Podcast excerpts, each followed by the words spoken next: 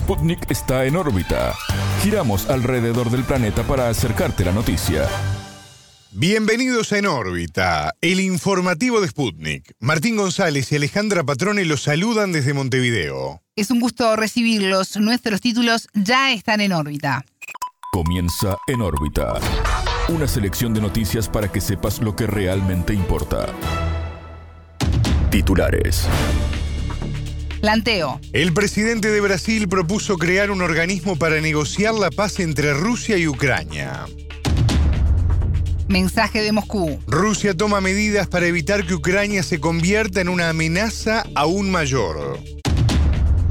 Violencia. En Perú, las protestas contra el gobierno ahogan la economía nacional y afectan a Bolivia. Huelga. En Francia, cientos de miles de trabajadores se movilizaron en contra de la reforma de las pensiones. Conflicto. El secretario de Estado de Estados Unidos, Anthony Blinken, se reunió con el presidente palestino Mahmoud Abbas. En lucha. Chile inició los trámites para pedir la extradición del líder mapuche Facundo Jones Walla. Estos fueron los titulares. Vamos al desarrollo de las noticias. El mundo gira y en órbita te trae las noticias. Noticias.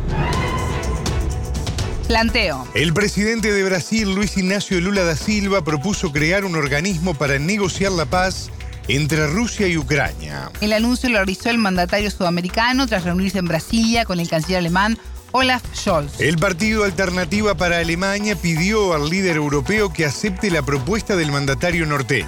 Lula reafirmó a Scholz su intención de no enviar municiones a Kiev. Brasil no quiere participar en el conflicto, señaló. El mandatario subrayó la necesidad de que la comunidad internacional impulse negociaciones de paz entre Kiev y Moscú. Para lograrlo necesitamos que países se sienten con Ucrania y Rusia, comentó, apuntando que hasta ahora escuchó muy poco sobre tal posibilidad. En órbita entrevistó a Pedro Barros, economista y exdirector de Asuntos Económicos de UNASUR. Para el analista, la decisión de Lula de no enviar municiones a Ucrania confirma el compromiso del mandatario por la paz. Lula está muy comprometido con la paz, ¿no? que es la tradición incluso de, de nuestra política externa en Brasil. Es muy importante en, este momento mantener las líneas diplomáticas con los dos lados del conflicto. Entonces, Brasil sigue conversando con el gobierno de Ucrania, sigue conversando con el gobierno de la Federación Rusa y evitar enviar más armas, ¿no? que en la evaluación del gobierno de Brasil y del presidente Lula, la solución del conflicto no pasa por más armas, pasa por reforzar los canales de diálogo Incluso una de las propuestas, ¿no? De los temas que él planteó es justamente la organización de un foro para tratar de esta crisis en Ucrania, involucrando también otros actores que no están tan activos en este debate en este momento. Consultado sobre la propuesta de Lula vinculada a crear un ámbito de negociación entre Rusia y Ucrania, Barros destacó la importancia del anuncio. El economista sostuvo que se debe aprovechar el liderazgo del presidente de Brasil para abrir nuevos ámbitos que sirvan para concretar avances. Creo que es el rol correspondiente a los liderazgos que tenemos, ¿no? Hoy en el mundo hay, pasamos por un momento ahí importante de falta de liderazgos consistentes, ¿no? Y uno de los que tenemos es Lula. Entonces, eh, si hay un diálogo frecuente, un diálogo abierto con eh, otros eh, presidentes, otros jefes de Estado, como es el caso de, de Francia, como es el caso de Estados Unidos, como es el caso de China, hay que utilizar estos espacios de diálogo para fomentar la paz. Brasil es un país bastante interesado en fomentar eh, la paz, sea regionalmente, ¿no? Eh, manteniendo la región una, una zona de paz, Sudamérica una zona de paz, Latinoamérica y el Atlántico Sur una zona de paz, eh, como también en otras partes del mundo. Por otra parte, el experto destacó los avances en materia medioambiental que formaron parte de la agenda de Scholz con Lula. Brasil y Lula no está bastante comprometido con la agenda ambiental. Lula anunció en su primera visita después de electo, en su primer viaje internacional, que fue a Egipto participar de, la COP, eh, Lula anunció que organizará a un semestre una reunión en Brasilia, una reunión, una cumbre amazónica con invitados, ¿no? que va a ser un espacio importante para que Sudamérica, los países amazónicos, pero no solamente los países amazónicos, ¿no? los invitados también, planteen una o, ocupen un espacio eh, de liderazgo en las discusiones ambientales ¿no? y climáticas en el mundo. Y e, esta es una agenda que interesa a muchos países que puede ser instrumentalizada para fines que no son benéficos para la región y la mejor forma de evitar esta instrumentalización para fines que no son adecuados para Sudamérica es justamente participando de los espacios de, diálogo, de los foros. Escuchábamos a Pedro Barros, economista y exdirector de Asuntos Económicos de UNASUR. Objetivo. Rusia busca impedir los intentos de convertir a Ucrania en una amenaza aún más grave para la seguridad nacional. Así lo declaró el canciller ruso Sergei Lavrov. El diplomático sostuvo que Moscú observa los debates en Occidente sobre seguir bombardeando a Ucrania con armas cada vez más ofensivas. Rusia lanzó el 24 de febrero una operación militar especial en este país en respuesta a la solicitud de las repúblicas populares de Donetsk y Lugansk. Estas, previamente reconocidas por Moscú como estados soberanos, reclamaron auxilio frente al genocidio por parte de Kiev. En tanto, el Kremlin comunicó que la decisión de Rusia de iniciar la operación militar especial fue necesaria para salvar a la población de Donbass. El vocero Dmitry Peskov destacó que antes del inicio de la operación, Moscú no propuso asistencia militar a Donbass y observó lo que sucedía en Ucrania. Observamos la militarización continua de este país y su preparación para tratar de resolver los problemas del Donbass por la fuerza, agregó. Desde el inicio del conflicto, Estados Unidos y la OTAN suministran enormes cantidades de armas al gobierno de Volodymyr Zelensky. Luego del reciente anuncio de Washington y de Alemania de brindar tanques a Kiev, Zelensky comenzó a solicitar asistencia en forma de aviones y misiles. El presidente de Estados Unidos, Joe Biden, confirmó que no enviará aviones caza F-16 a Ucrania.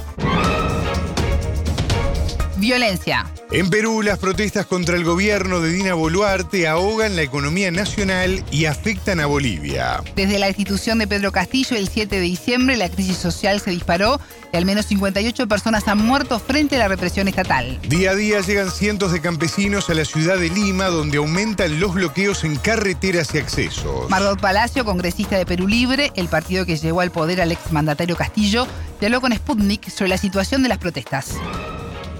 Las movilizaciones se vienen dándose ya en la ciudad de Lima hace ya como dos semanas. Creo que el pueblo ha entendido que en Lima no se va a hacer el uso brutal como se ha hecho en las regiones de Apurímac, Ayacucho, Puno y otras regiones donde sí ha habido muertos. En estos días hemos visto tanques en las calles, por ejemplo en la calle principal, que es la avenida Bancay del Congreso de la República, todos los días hay cuatro tanques un resguardo policial en un número muy eh, elevado a comparación de la cantidad inclusive de algunos que se movilizan. La represión es evidente, bombas lacrimógenas, inclusive se ha evidenciado obviamente a través de videos en el cual están circulando en redes sociales que pues la policía hace abuso al momento de usar las bombas lacrimógenas, las varas de ley, reprimiéndolo al pueblo.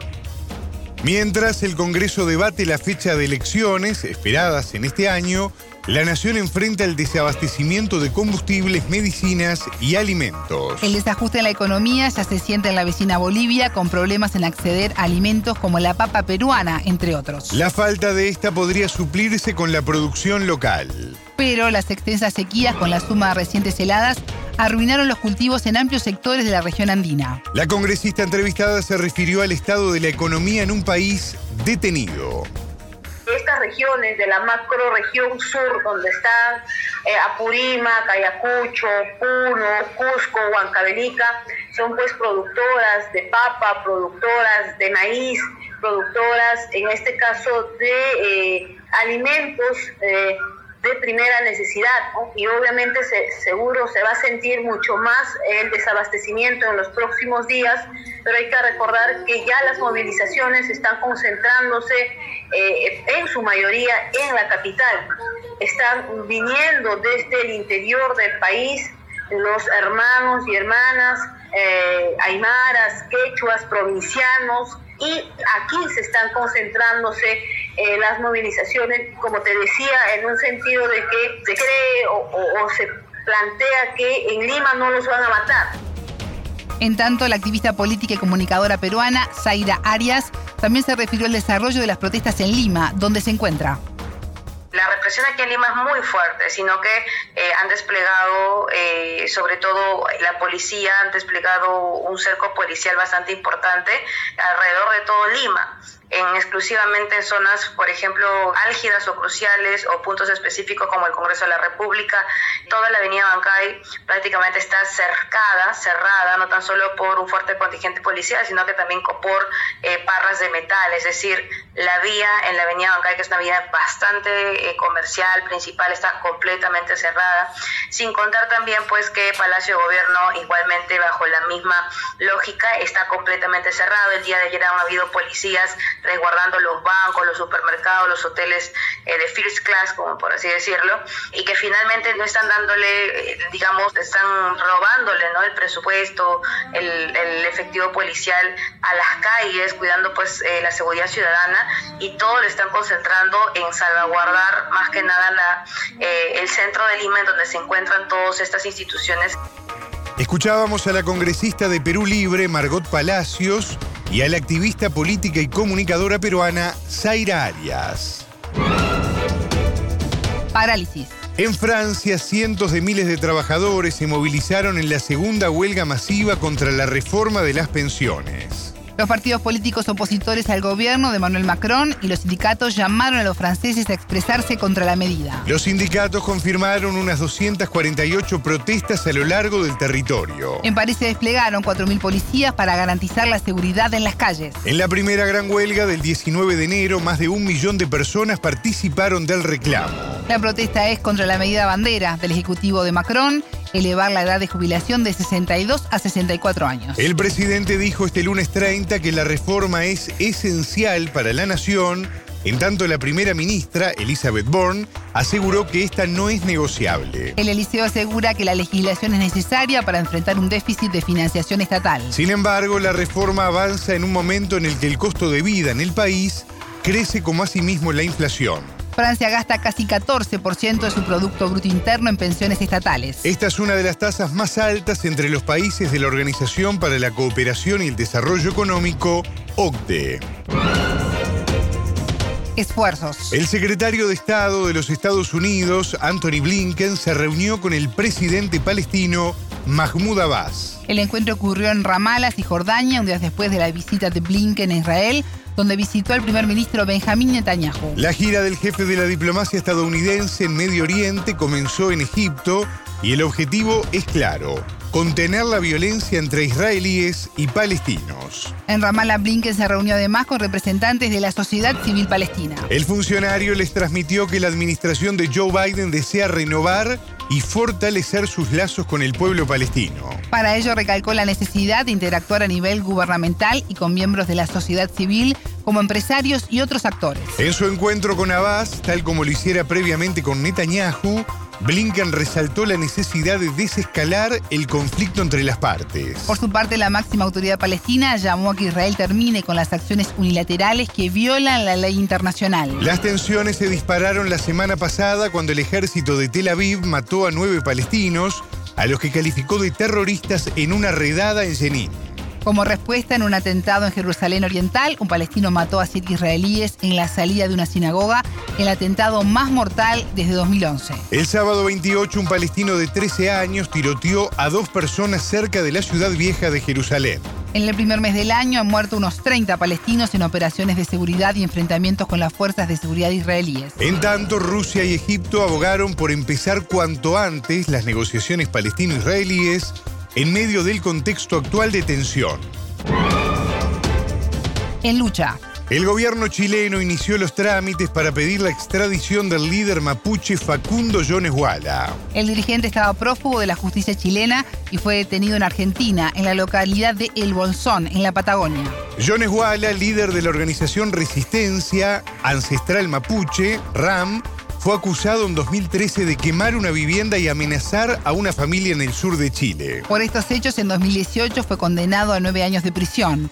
En enero de 2022, un tribunal de primera instancia le otorgó la libertad condicional. En febrero de ese año, un tribunal le revocó ese beneficio, pero Jones Walla no volvió a la cárcel y permaneció prófugo hasta este lunes 30 de enero. En órbita entrevistó a Rafael Pichún, vocero de la coordinadora de comunidades en conflicto Arauco Mayeco CAM. El dirigente mapuche indicó que el caso de Jones Walla es la clara persecución por parte de los estados argentino y chileno a este pueblo originario claramente es una persecución política de dos estados, del Estado argentino y del Estado chileno. Es una persecución al pueblo mapuche. Él representa hoy día al pueblo mapuche en esta situación. Eso representa para nosotros. Y somos muy cercanos, las organizaciones del lado Puelmapu con Mapu están bien, bien unidos, trabajando juntos.